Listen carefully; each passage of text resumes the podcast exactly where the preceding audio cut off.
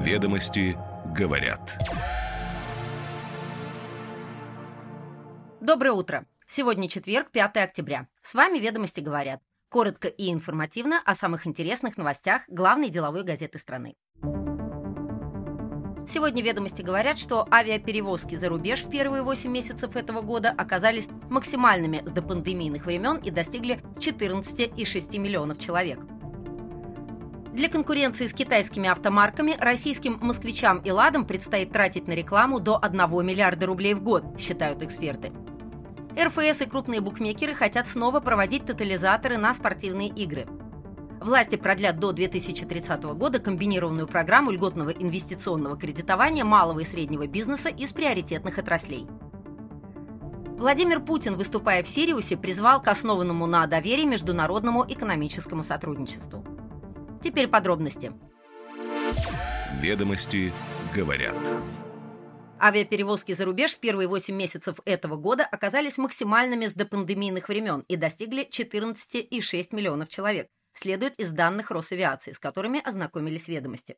Эксперты отмечают рост числа доступных международных направлений и количество самолетов, которые можно поставить на такие рейсы.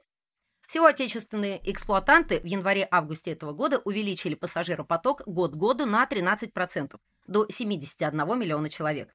Перевозки пассажиров по внутренним направлениям выросли за отчетный период на 9% и превысили 56 миллионов человек. Динамика внутренних перевозок во многом обусловлена господдержкой, отмечает представитель Минтранса. Продолжается субсидирование авиаперевозок по трем программам. Развитие региональной маршрутной сети, доступность перевозок для социально незащищенных категорий населения и поддержка единой дальневосточной авиакомпании. Аналитики отмечают интенсивное развитие рынка международных авиаперевозок. Сегодня прямое авиасообщение осуществляется с 38 странами. С российской стороны международные рейсы выполняют 18 авиакомпаний в 24 страны. В этом году авиакомпании продолжили дебермудизацию парка. Это перевод бортов в российский авиареестр из зарубежных, в первую очередь из реестра Бермудских островов, а авиационные власти согласовали новые направления для полетов.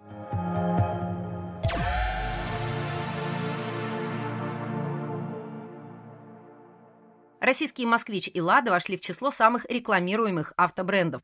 Для конкуренции с китайскими марками им предстоит тратить на рекламу до 1 миллиарда рублей в год, считают эксперты.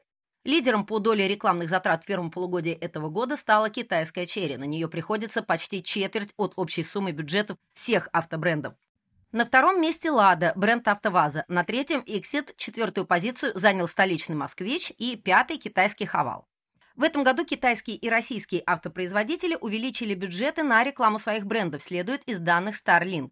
Так, в январе-июне этого года у «Лады» он вырос в 57 раз к аналогичному периоду прошлого года, у «Хавал» на 6%, у «Черри» на 166%.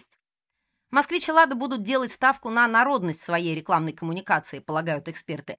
Но в случае с «Москвичом» использовать такую коммуникацию будет гораздо сложнее, несмотря на исторически сильный советский бренд, полагает гендиректор брендингового агентства «Пирс-5» Олег Кузьмин, ибо большинство потребителей знают, что это китайский продукт российской сборки, и ему еще предстоит завоевать доверие в их глазах. Сложности у «Лады» и «Москвича» могут возникнуть и с выходом брендов в премиальный сегмент, как раз из-за сформированного образа народного автомобиля. Модели бизнес-класса от «Москвича» или «Лады» неизбежно вызывают скепсис, полагают эксперты.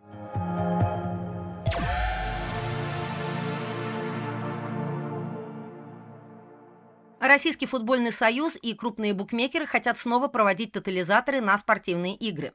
По мнению представителя РФС, это поможет в борьбе с нелегальными видами азартных игр и будет способствовать росту целевых отчислений на спорт. Инициативу поддержали представители букмекеров Лига ставок, BetBoom и Pari. По закону об организации азартных игр ставки в букмекерской конторе принимаются исключительно на спортивные мероприятия. По сути, это пари человека непосредственно с букмекером, где по итогу выигрывает либо клиент, либо контора. Сумма выигрыша состоит из размера ставки игрока и небольшого фиксированного коэффициента. В тотализаторе можно сделать ставки только на конные бега и скачки. Игроки играют только между собой, образуя денежный пул на исходы одного события – забег или скачка. Чем он больше, тем больше денежная масса, которая пойдет на выплату выигрыша. Спорное предложение, полагают эксперты. По мнению многих аналитиков, такие нововведения могут привести к перекосам на рынке, перетоку игроков и денег с конных мероприятий на спортивные. Подробный разбор мнений в сегодняшнем номере.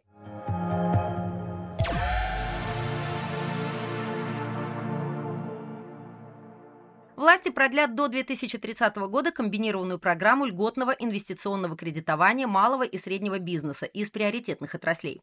Об этом ведомостям сообщили два источника, близких к обмину. По словам источников, ежегодный лимит кредитования предлагается установить на уровне не менее 100 миллиардов рублей. Комбинированная программа начала работать с этого года. Она объединила две меры, которые действовали ранее.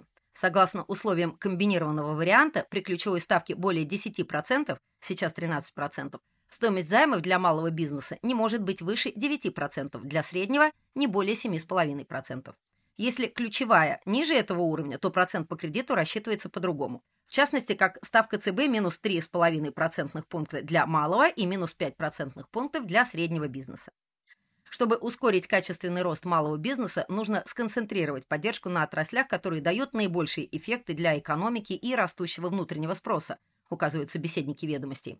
По оценке министерства, средний размер кредита по программе составляет более 115 миллионов рублей. В условиях отсутствия дешевых кредитов лимит в 100 миллиардов рублей станет ощутимой поддержкой для предпринимателей из приоритетных отраслей, полагают некоторые эксперты. Впрочем, скептики считают эту сумму недостаточной.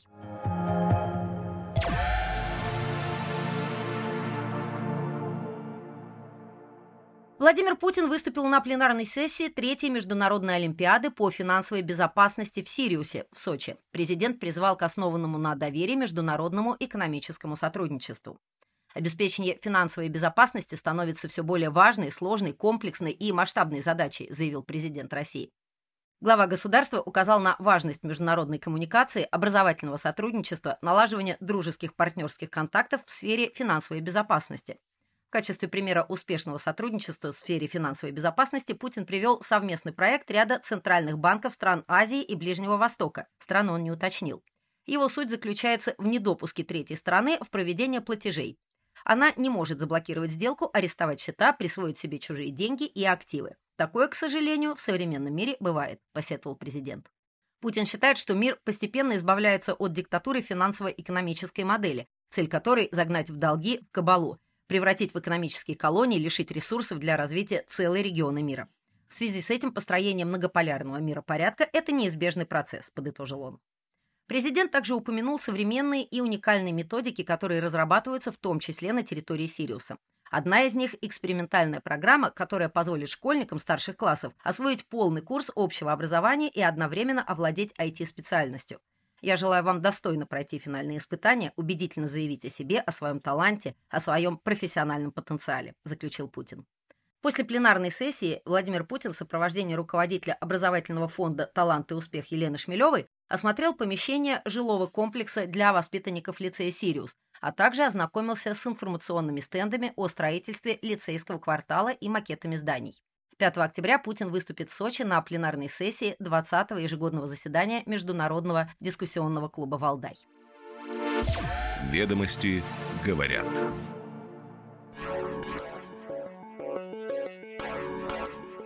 С вами «Ведомости говорят». Слушайте нас каждое утро, и вы первыми будете в курсе самых интересных деловых новостей. Хорошего четверга!